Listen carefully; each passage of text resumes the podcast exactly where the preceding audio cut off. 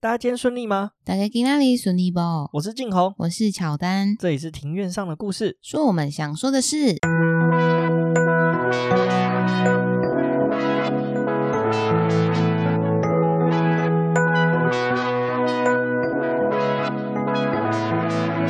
因为我们喜欢故事，所以透过故事来认识有趣的事。这里有历史，有书籍，有电影，有风土，还有那些你没注意过的事。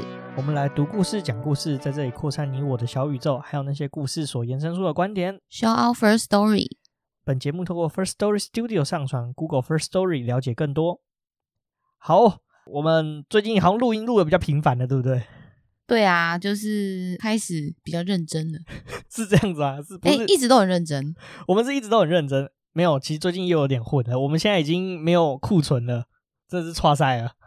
对，要赶快录了。对，要赶快累积稿件。其实我们写稿是蛮花时间的啊、那这还是来聊一下最近做了些什么啊、首先，我们哎上个礼拜嘛，我们去看那个什么《附身犯》嘛，对不对？对，杨佑宁主演的《附身犯》，对我们觉得这算是台湾很新颖的题材啊，不过是一半值得肯定，一半是觉得很多地方真的是让我超级无敌出戏的。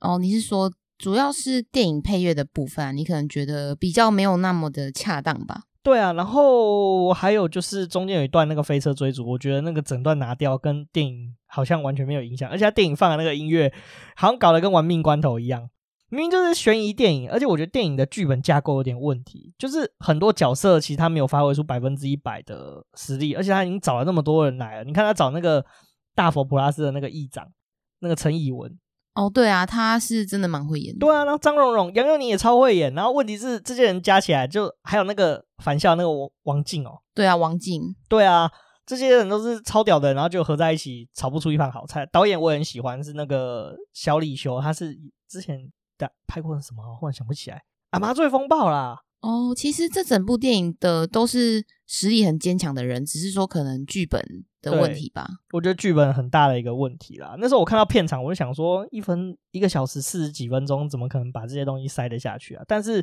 这是一个蛮不错的尝试啊，他有做得好，也有做得不好的地方。那啊希望台湾电影可以持续的努力进步，可以看到更棒、更好的剧情片跟制作。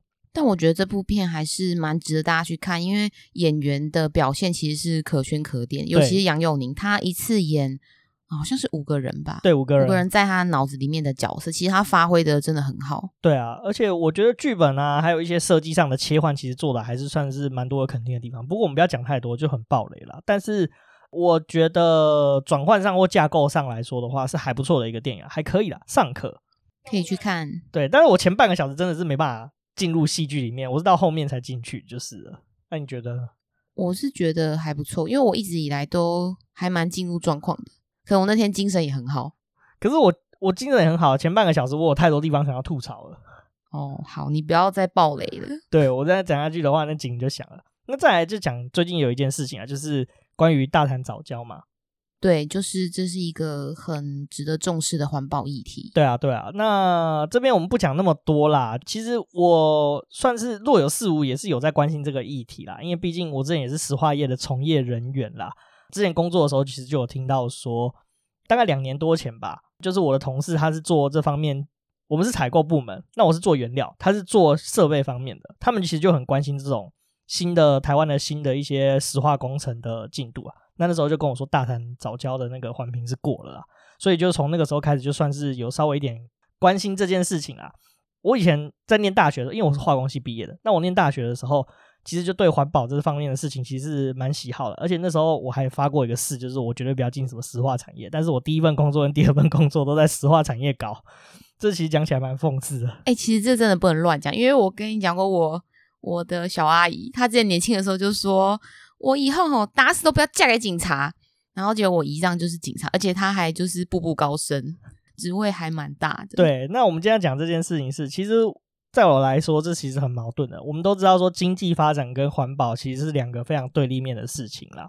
那我也蛮推荐大家去多多了解这件事，而且其实好像昨天的新闻吧，说早教的联署书其实已经超过，好像现在有六七十万份，其实已经通过下一阶段的门槛了。大家可以去不妨思考看看，说有没有什么更好的方式啦。自己也写了一篇 Medium 的文章，我们会放在 Show Note 的连接啊，希望大家可以去多多了解这个事情啦。呃，我这边也在推荐一个 podcast，就是报道者 podcast，它其实有对早教这边做了呃一系列的报道，就是一整集都在讲早教，那我觉得蛮值得一听的。然后最后他其实有下了一个结论啦，我觉得蛮精彩的，希望大家可以去听这一集节目。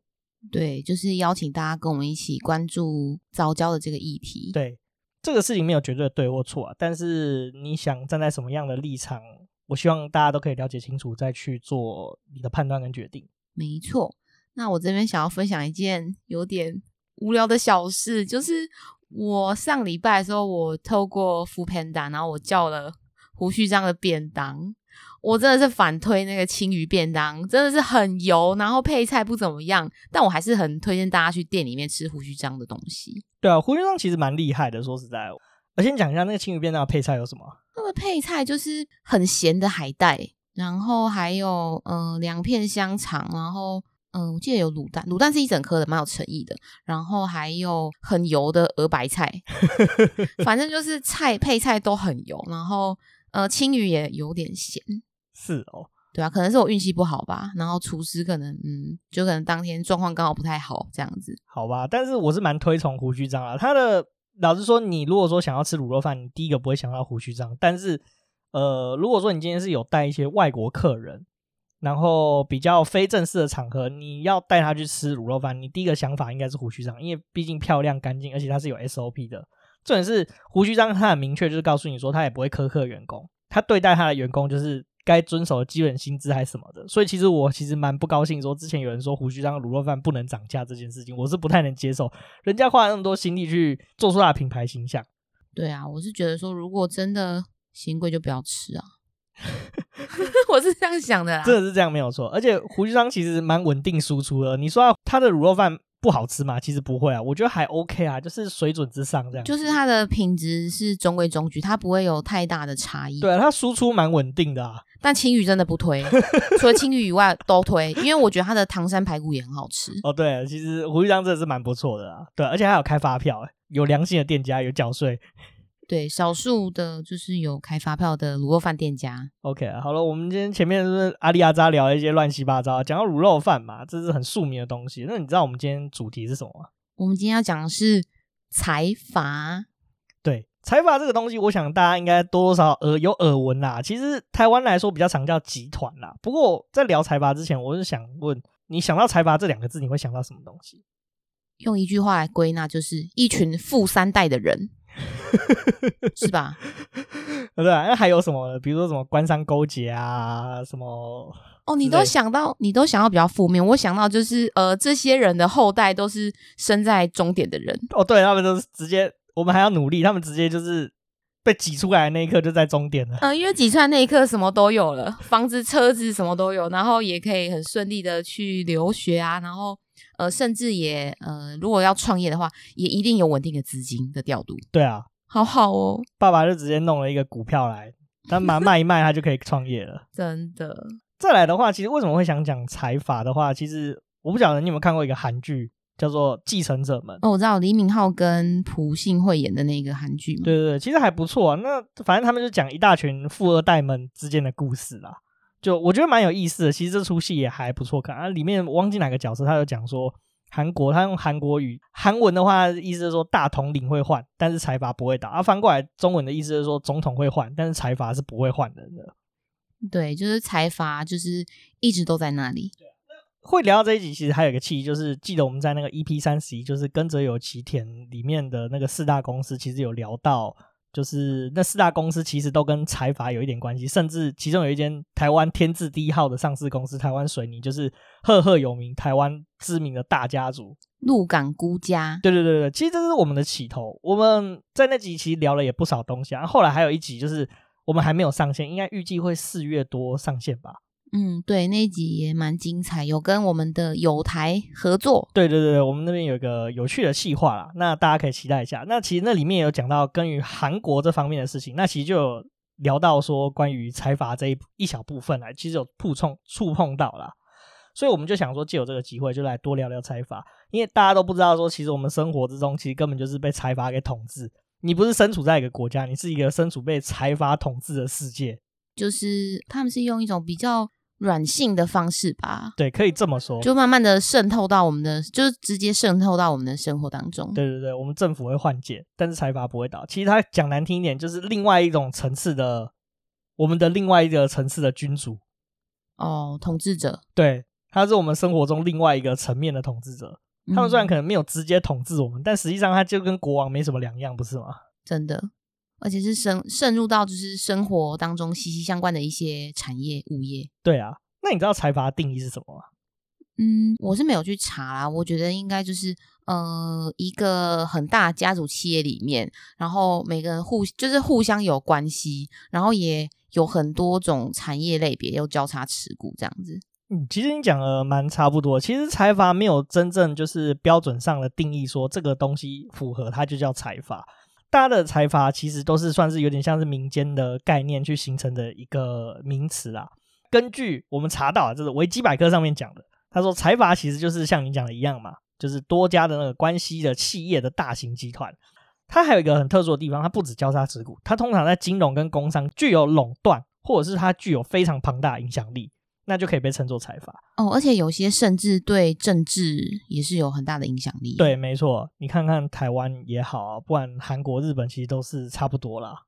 哦，对，那它有几个比较主要的符合定义，就像刚刚你讲到，一定是很紧密的家族企业啦。那这个资源都掌握在少数的人手上，而且这些少数的人手上通常都有彼此的关系啊。你看看我们鹿港孤家的物业，几乎上，呃，你可以看到，比如说董事长啊、总经理啊等等，几乎都是家人。反正都是亲家狗杂。对对对对，企业的这个经营的范围是非常的广啊，那员工也非常很多。那最重要的是它占那所谓的 GDP，就是国民生产毛额的比重相当大。这个看韩国就知道啊是非常不健康的一个体制啊。这个不过我们等一下会聊到。嗯，那再来的话是财阀旗下通常都有金融业啊，那方便自己调动资金。日本的财阀普遍都会有自己，比如说三菱的话，它会有一个三菱银行，对，所以它就可以方便就是调动企业内的资金啊，就是探借，你看他看银行嘛，就跟民众收钱啊，收钱然后再拿来自己再借贷嘛，就是非常的可恶的一件事啊，不是啊？ 他们其实呃想的很透彻，然后设计的也很就是对很完善这样子。这也是为什么很多人说台湾的大型财团其实不算是财阀的原因，是因为它并没有金融业。不过这个我们等一下可以再多聊聊这方面的事情啊，这个其实也很有意思啊。嗯，再来第四点，就刚刚你讲到了嘛，就是集团内的交叉持股是会非常多的，而且公司的经营权会经过多次的交叉持股之后呢，会增加这个所谓财阀内的这个紧密度，那也方便说大家的借贷是可以比较容易的，同时也造成了一件事，就是财务的透明度就减少了。哦，他们其实也是保护自己啊，让自己的呃资金周转可以很顺利。对啊，举个例子来说，就是 Google，Google 不算财阀嘛，但是它虽然是也是很大的垄断，可是 Google 开公司的方式，其实大家都知道，Google 在美国是有股票上市的。嗯，可它不是用 Google 去上市，它是用一个它另外一间公司叫 Alphabet 字母公司，字母公司持股 Google，那同时它也会有好几间物业，那你转示出来的财报就只会是 Alphabet 这间公司的财报，所以你不能直接看到 Google 公司的财报，哇，我听起来很神秘耶。对啊，很神秘啊，他就是故意这样子啊，所以说。搞不好 Google 很赚钱、啊，他搞不好 Google 投资了，就是 Alphabet 这间公司，他投资了一些很奇奇怪怪的事业体，他搞不好把 Google 赚来的钱，他没有打算分给股东，他全部灌到另外一个地方，你也不知道啊。嗯，其实这是有可能的。对啊，再来第五点的话，就刚刚你讲了啊，跟政府就是关系其实很好啦，常常就是获准经营一些特许的行业，比如说像石化业啊、重工业啊，或者是黄赌毒啊，像澳门的何家就是这样子致富的，哦，那个创办人是我不会念他的名字，他叫何鸿。何鸿燊，哦，那是念生吗？对，何鸿燊，诶，他是个混血儿，他其实年轻的时候长得蛮帅的。对啊。我他好肤浅哦。他老婆很多，好了，今天这不是我们重点，因为或许我们有机会再来聊聊澳门赌王。对，我觉得他的故事也是很精彩。对啊，对啊。那再来第六点的话，就是财阀会透过这个政治现金啊或参选的方式，直接或间接介入政治。我想这我们应该看多了嘛。某一些财阀的子女其实后来都有从政，或者是家族都会有从地方家族都有从政。台湾上意义上算是有财阀的地方嘛？你觉得呢？我觉得算是有诶、欸只是说定义没有那么的呃深刻跟明确。 OK，那你觉得台湾算是有哪些财阀？除了所谓的几大家族以外，你觉得哪些公司算是财阀？就我所知的，我是觉得金融业那部分大部分应该都是吧，像富邦啊、国泰啊、星光应该都是对，可以这么说啦。那还有几个就是台塑王家，哦。然后还有那个远东，对，远东徐家，嗯，然后玉龙严家，哦，对，那个 Luxgen 那个，对对对对对，就是好啦。这个我个人观感，我我们如果真的有讲到台湾财阀的初介绍的时候，我再来聊聊这部分好了。哦，这个很精彩，而且静红有好像有超多的想法要讲的哦，地图炮开启、啊他很多意见哦。 好了，那我们今天会做这个主题，首先我们刚刚已经聊到这财阀定义啊了，那我们今天就从亚洲开始好了。其实这个亚财阀的概念在亚洲是比较盛行的啦。我们今天不晓得有没有机会讲到日本，呃，不是日本，我们今天不晓得有没有机会讲到台湾的财阀。不过我们先从国外的财阀来参考起。首先，我们第一个目的地，你知道是哪里吗？你碰你碰对，没有错，就是我本人的公司的母国日本。啊、嗯日本其实是算是呃，可以说是亚洲财阀发展比较早的地方啦。日本是什么时候开始发展这个财阀？你知道吗？明治维新，对，就是明治维新之后，因为他们是从明治维新之后开始强起来的，对啊，他们在那之前其实不太做贸易的啦。嗯，比较封闭，因为对啊之对啊前你有说好像是嗯、呃黑船事件嘛，所对啊以说对啊他们才慢慢的开放。对啊，对啊，对啊。那后来就有一些商人，他就经商成功了之后呢，就慢慢的有钱起来嘛，那就开始从呃原本一开始可能可能是经营杂货店啊，还是说经营一个小物业、小买卖，后来就慢慢的扩大，开始跨行、跨领域开始经营这些东西，就变成衍生出一个大集团。哎、好羡慕哦！就是创业，然后还这么顺利，如鱼得水。杂货店，然后做成财阀。对啊，你等一下就听到哦，就是这个只是概述的简介啊，或许我们以后也会分别各个财阀再做详细的介绍。嗯，通常呢，他们开始扩张了之后嘛，就开始成为一个集团嘛，所以民间就开始说，哎，呃，这些集团就叫财阀。那这个这个财阀这个词，其实是在在一九零零年左右在日本就出现的一个词啊。那就跟刚刚有提到了嘛，其实这些人的发展，除了他们自己做小生意，通常他们能够跟他们也有做一些政府的生意，就算是政府的御用商人的概念啦。哦，接政府的案子，那政府也愿意发包给他。对对对对对，大部分。然后还有大部分其实都是做贸易起家的，就是我们现在台湾很常听到，就是日本商社。如果说你有在做生意的话，其实你就很常听到商社、商社、商社，其实就是做贸易啦。日本商社是让我非常佩服的一个体系啊，这个以后有机会我们再来聊聊日本商社，因为毕竟我之前工作的关系，有跟日本商社打过一些交道，嗯，对，真的是不得不佩服他们，但是也很痛恨他们。哦，就他们的工作态度，我觉得是还蛮值得让人家学习的。对，，而且他们这套体系真的是非常非常的特殊啊。那个时候，其实日本的这个商社慢慢起来了嘛，那他们后来就成为财阀，财阀之后就什么都什么西洋顾茶都做嘛，从出生到终老，无法脱离商社的服务，嗯或者是这个财阀的服务，就一生你没办法脱离这个财阀的服务啊。哦，他直接把你一条龙都包对下来了就是因为太大，然后而且这些这些财阀他们后来，因为大家都知道日本打了一场二次世界大战嘛，他们非常非常的大，大到富可敌国以外，然后加上我们刚刚提到说财阀这种经营的方式啊，交叉持股啊，不透明等等的，而且他们那时候因为打仗的关系，又提供很多的资源给日本政府，所以在二次世界大战结束之后，其实日本战败之后是美军有托管日本一段时间，所以日本那时候政权是美国人。然后那时候在美国治理的时候呢，我记得好像是麦克阿瑟，这个我再确认一下。麦克阿瑟就下令说：“哎，这样不行，这个日本的财阀太恐怖了，修贵要求修贵 combo，所以他就设立财阀必须要解体解散。”嗯，解散那那些钱怎么办？钱还是在啊，他只是说你们不能交叉持股了，你们要拆股，拆分成更小的个体。哦，就是变成说，呃，你们各自有各自的公司。对这对样子对，对对，变成是哦各自的公司。所以说，我们之前看到了很多日本的是现在现存这些大财阀，虽然说还保留了这个财阀的名字，比如说我们常听到的三菱啊、嗯，三井啊、住友啊这几个大财阀。那实际上呢，虽然说保有前面什么三菱、三井，可是实际上他们现在已经成为不同的公司的实体了，就它没有像以前是这么的紧密了。哦，所以你的意思是说，呃，假设讲三菱，三菱可能在二战以前它是更大的、更坚强的一个财阀体系，对那是因为经历过这个要被被迫解体，所以说它现在的势力有小一点。对，但是实际哦上他还是统治了日本人民的生活。哦，也是啊。然讲到日本的财阀，那你日本的财阀，你有想到哪一些财阀吗？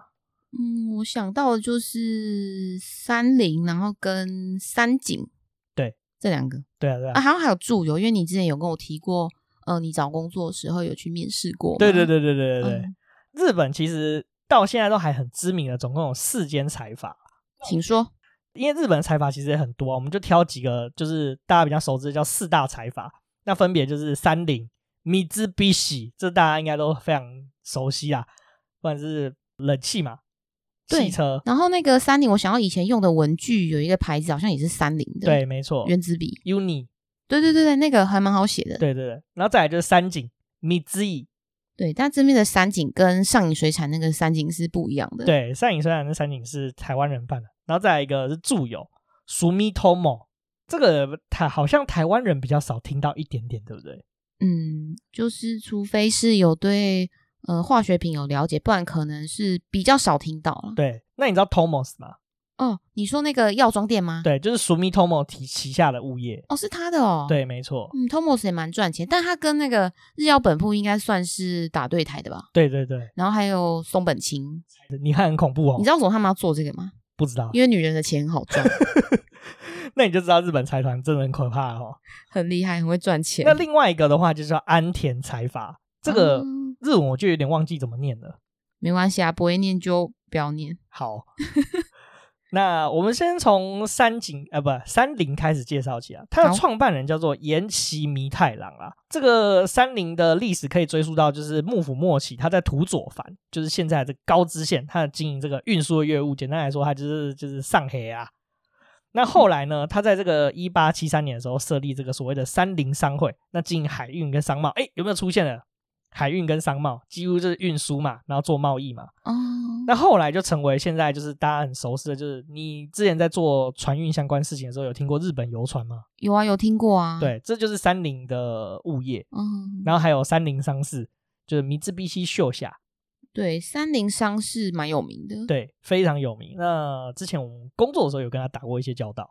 嗯，对那后来他靠着这两个公司还有煤炭事业呢，就慢慢的致富，那慢慢的把三菱集团慢慢的壮大，后续就成立了，哎，开始踏入化学领域，就是三菱化学，那再来成为这个三菱，就是创立了这个三菱重工这间公司，他们做了非常多的东西哦，像三菱重工的话，就是几乎很大型的机电啊、基础建设都是他们做的，他们甚至还会做那个核子发电炉，哇，那真的是包山包海。欸对啊，，包山包海。然后重工跟还有一个三菱电机啦，这个工还有一间公司叫三菱电机啊。那这个三菱电机的话，它也有做一些冷气，然后飞机的机电系统等等的，捷运的系统也是他们做的。那另外的话，还有成立一间很重要的公司，叫做三菱银行。那现在这三菱银行现在已经不见了，现在叫做三菱 UFJ 银行。这个你知道半泽指数吗？我知道，就是那个加倍奉还嘛。对，加倍奉还那个。嗯就是我也蛮喜欢芥雅人的。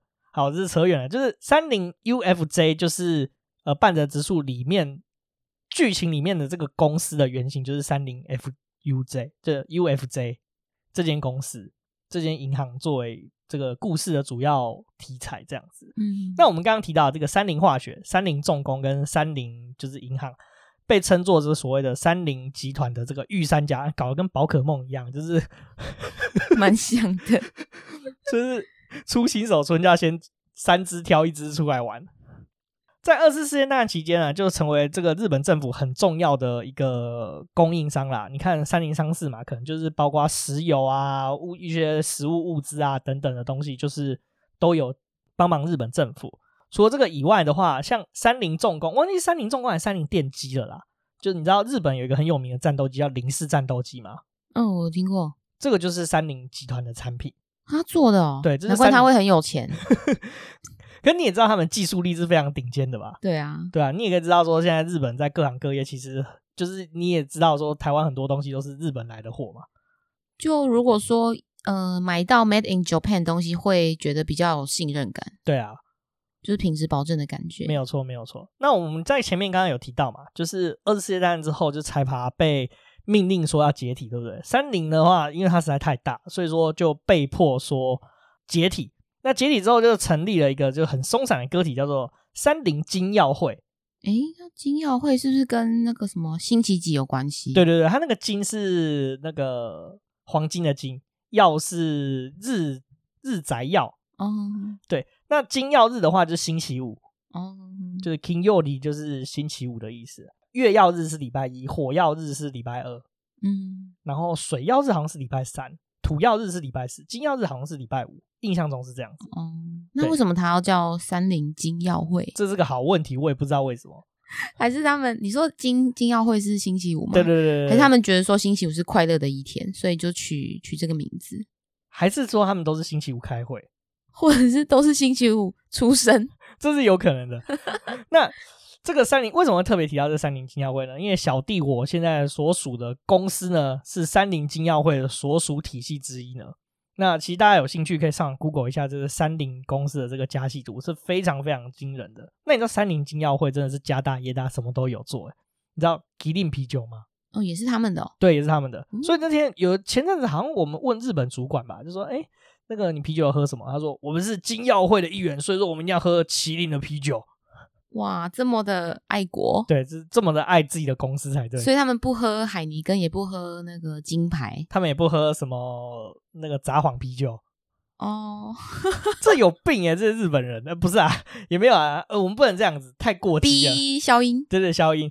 好啊，那再来另外一间公司，你知道照相机的那个尼控吗？哦，我知道，尼控是很有名的牌子，就是很棒的一个它器也材的牌是子。三菱集团的公司。哦，也是他们家的，对，没错，那真的什么都有哎、对什啊么都不缺。很恐怖，对不对？对啊，那刚刚提完了三菱，那再来下一件，我们要进入到这个三井公司。那你对嗯三井公司有什么印象吗？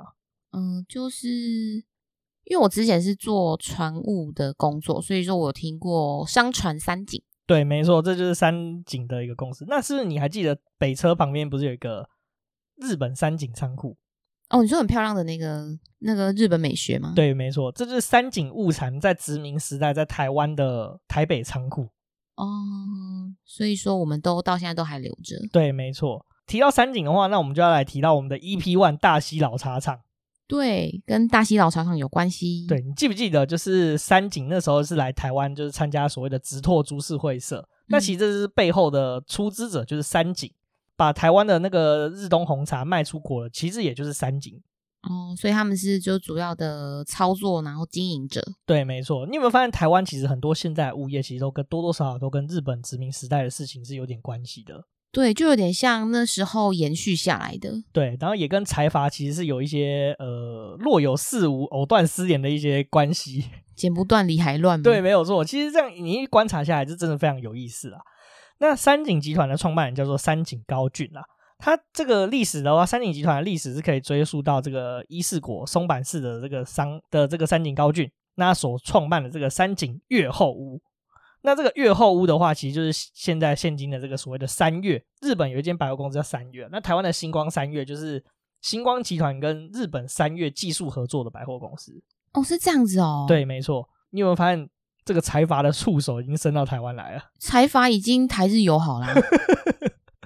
对，那那个时候这个开办这个三月屋呢，也靠着是跟幕府政府，他替幕府其实是供应了这个所谓的金融汇兑的一个服务啦。那所以慢慢的就成为这个江户幕府的这个御用商人，慢慢就发展成这个日本数一数二的大财团啦。好强哦。那旗下它很有知名的公司就是三井物产。然后三井化学对跟商船三井，没有错，就刚刚你提到这个三船三井跟三井化学啊，那三井化学的话，诶，我曾经也面试过三井化学，那你有上吗？没有，为什么？我也不知道为什么诶，那我想问一下，你当时面试的时候是要跟日本的主管吗？没有好，诶，对，有跟日本主管，那他是用英文跟你沟通吗？没错，因为是半导体产业啦，所以就是用英文沟通啊，哦，对啊，那这间公司也蛮有意思啊，这边也分享一下，就是它其中有一个问题是叫我算一年凉凉面的销量是多少，是统计全台湾的吗？要你对估算吗？要我估算，为什么是两面？我也不知道啊，反正他其中有一个问题是这样，啊就是我一直对这间公司印象非常深刻，就是他有问我这一题问题啊。嗯，感觉很萌哦。对啊，这个山井好像没有像山林这么为人所知，可是实际上呢，其实也很恐怖诶、欸就是我们刚刚提到的这几个东西，像日东红茶，大家都有听过吧？每次去日本都有买，这是三井的产品呢、欸你都默默的被财阀统治都搞不清楚。对啊，我还觉得它很好喝诶、欸对啊，其实其实真的是蛮不错的，日东的奶茶是真的蛮赞的。 对，然后汽车是不是也有是他们家的物业？对，没有错。其实像我们很有知名的，就是 Toyota 丰田，我以前以为 Toyota 是国产，我想说怎么路上这么多 Toyota？没有，它是日本的牌子。那台湾是国瑞啊，这个又可以再讲了啦。这个是什么国瑞？国瑞汽车，它是日本跟台湾的和泰汽车合资的一间公司，专门做日本，就是它是挂 Toyota 牌子，可是它大部分的东西都是国产化。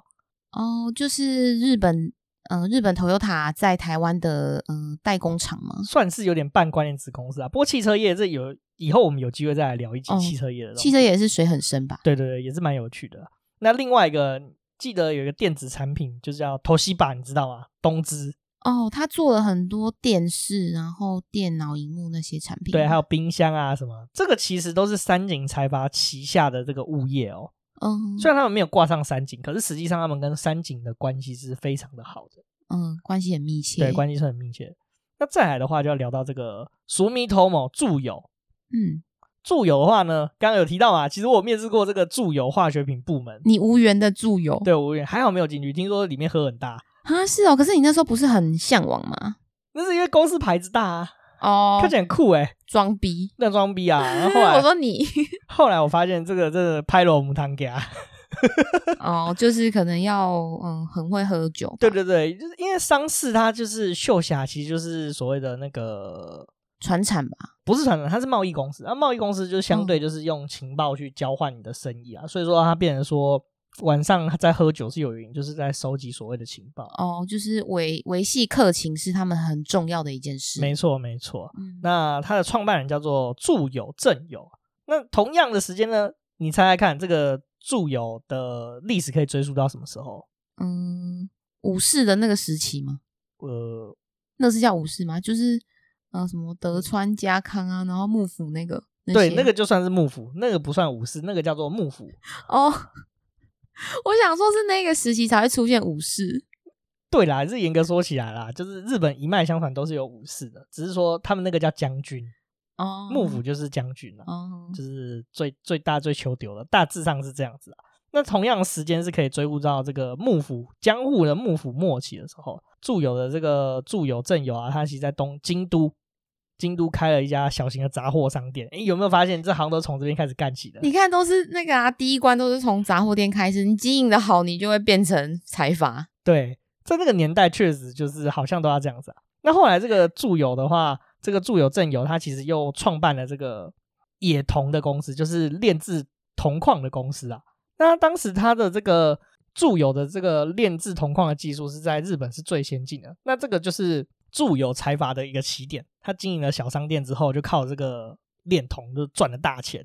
哦，所以说他在恋童之前，他是呃借由经营杂货店累积的资本，然后去发展恋童技术，然后才变得更有钱。对，没错。那后来就慢慢的创办了这个住友商事，就是住友自己的贸易公司。那再来，因为它是做金属起家的嘛，其实住友的话，如果你身边再问一些在做机械业的朋友，其实就会发现说住友精密的东西是非常有名的，就是住友在精密机械业这方面是很知名的公司，它有一间公司叫住友精密，哦，听到住友精密，我会想到他会不会有做手表？没有，它没有做手表，嗯，它是做特殊的机械或者是刀具等等的东西这样子。刀具哦，那跟 WMF 可以比吗？ WNF 是什么？德国的刀具的顶级的品牌。你说的是切东西的刀具啊？对啊，对啊。我说的是工业用的刀具。哦，不一样哦。对，，不一样。好吧，我搞错领域了。对它，sorry，嗯我说的刀具是机械用的刀具，切削刀具啊。大型的那对种。那集团内还有一间很有名的公司叫做住友化学，它也是非常非常有名，在日本非常庞大的一个化学公司。那另外一间公司呢，就是呃，是算电子产品啊。你有听过所谓的 NEC 吗？呃，有听过。，对，那其实它也是住友体系的公司。哦，也是他们的。对，你有没有发现，你好像有听过的公司，怎么都跟财阀脱不了关系？对啊，好像是财阀，呃财阀底下经营的公司啊、物业都可以很容易的发扬光大，甚至是扬名海外。对啊，没有错吧好？好 哦，真的是讲这个财阀，我真的只有羡 慕，好想当他们。好，那再来的话是第四个，我们刚刚有提到的这个安田财阀，这个在台湾真的很少听到，你有听过吗？没有诶、欸但我觉得你可能讲他的某一个物业，我或许有听过。那你有听过瑞穗银行吗？瑞穗银行没有诶、欸我只知道瑞穗鲜乳很难 喝，你超难 diss 过来 着。那其实瑞穗银行它是在日本很大啦，在台湾你可能比较少听到。啊、对你有听过马如贝尼吗？丸红，有这个就是安田财阀的物业。我知道，因为玩红，我会知道是因为我之前的工作，呃，我们公司的客户他要对到的是玩红，对，它是日本一间很大型的综合商社。对他好像什么都买耶。对啊，商社其实都什么都卖啊。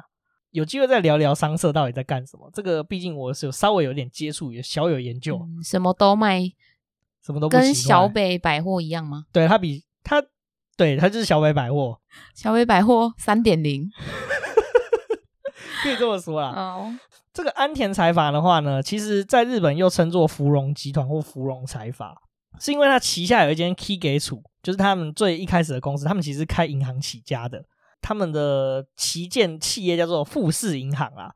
那为为什么叫芙蓉集团的话，是因为日本人其实把富士山又称作叫做芙蓉山，可是芙蓉不是花吗？对啊，哦，那就是日本就是把富士山代称为芙蓉山，所以哦他们这个集团又称作叫芙蓉集团了、那这个集团的话，现在比较少听到，是因为它很松散，它的结构上又更松散。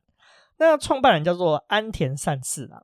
那其实他的最早起源，因为你看一开始我们刚刚有提到他是开银行的嘛，他最早的话是在一八六三年的时候，他开钱庄。钱庄是那个吗？地下钱庄吗？其实以前银行就叫钱庄， 可是钱庄我就会想 到。听起来好像做什么黑心生意的对，然后要感觉追债啊，然后去去被害人家什么泼油漆啊，然后无为某哎，对很是恐怖的印象。是可以这么说啦。那那时候明治维新啦，就是那时候日本有一些就是币制的改革啦。那那时候其实社会上是比较混乱，他那时候趁机就发了大财，所以他在一八八零年的时候就创办了一个安田银行，后来就是改称就是现在的这个富士银行啊。那现在的话又叫另外一个名字，因为它后来有几经一些合并啊什么什么，现在就叫做瑞穗银行。嗯，那并且陆续创办了就是帝国海上保险公司啊，什么共济人寿保险合资公司啊。在甲午战争以后呢，日本就是比较强大了嘛，所以他就开始呢，因为他靠银行赚的钱，就开始向铁路啊、港口建设投资，并且开放办这个工厂啊、设立工厂这样子啊，就持股等等的。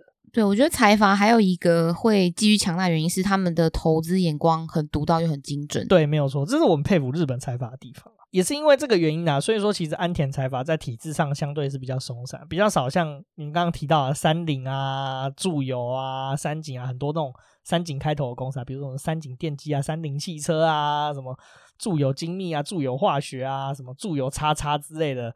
比较少像这种安田开头的公司啊，那战后的话，它其实也比较少呃其他产业的公司，都是以金融业为主啊，就是金融啊、再保险相关的公司为主。但我觉得掌握金融就已经可以富三代了，真的是这样，绝对没有错。问题。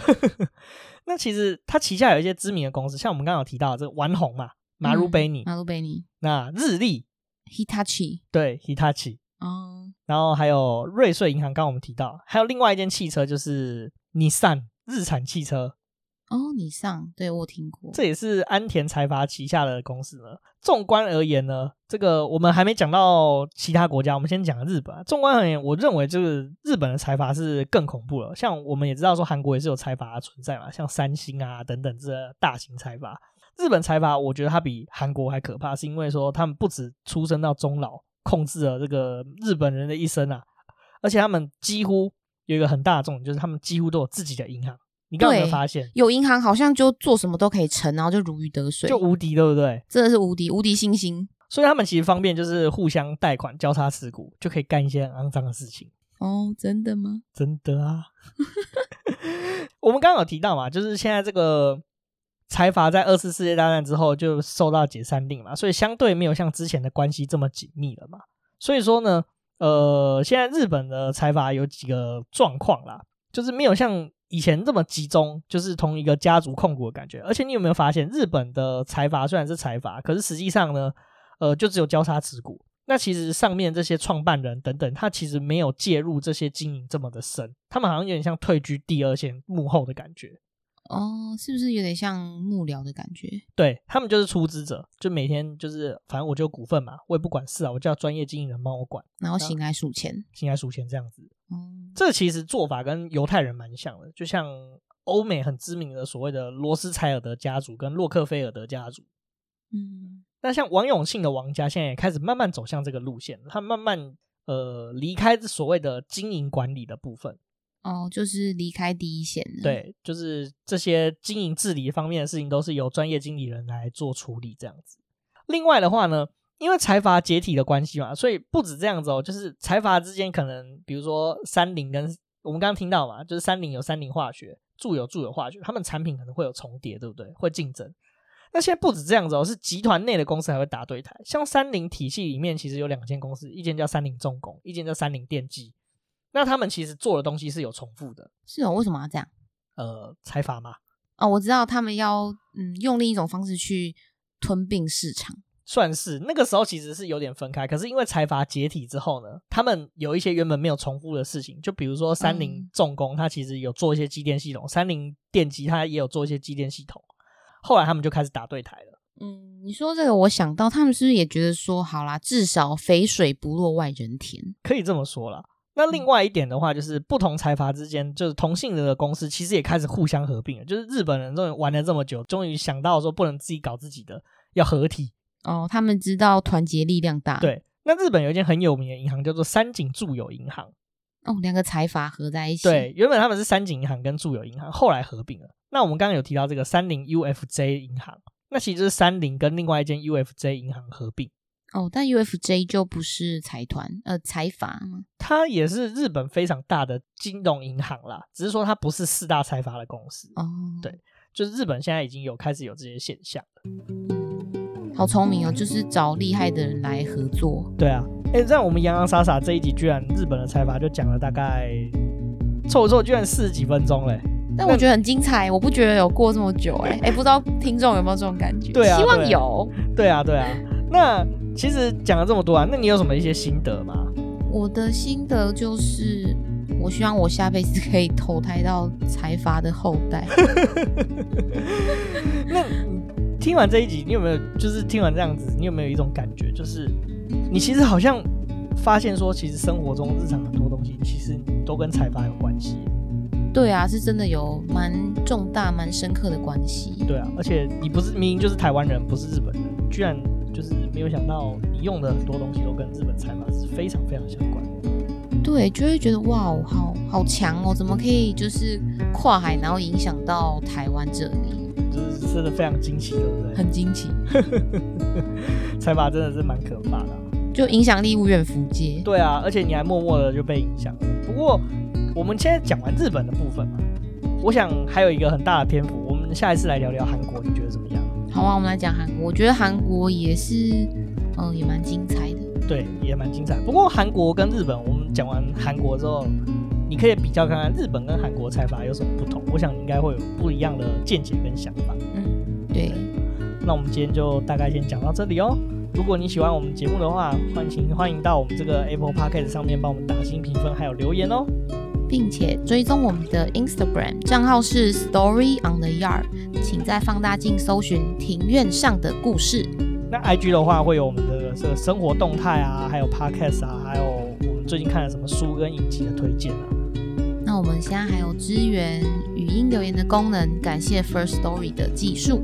那这个语音留言很特别哦，就是你如果用语音留言你给我们的话，我们收到的话，我们甚至可以把它剪在节目上播给大家听哦。对啊，很酷吧？赶快来尝试。那如果说不管你是透过语音留言，还是说你是在 Apple Podcast 上面留言给我们，或是透过 First Story 的连接留言的话，我们都会在节目上回复你的留言哦。那我们就下次见喽，拜拜拜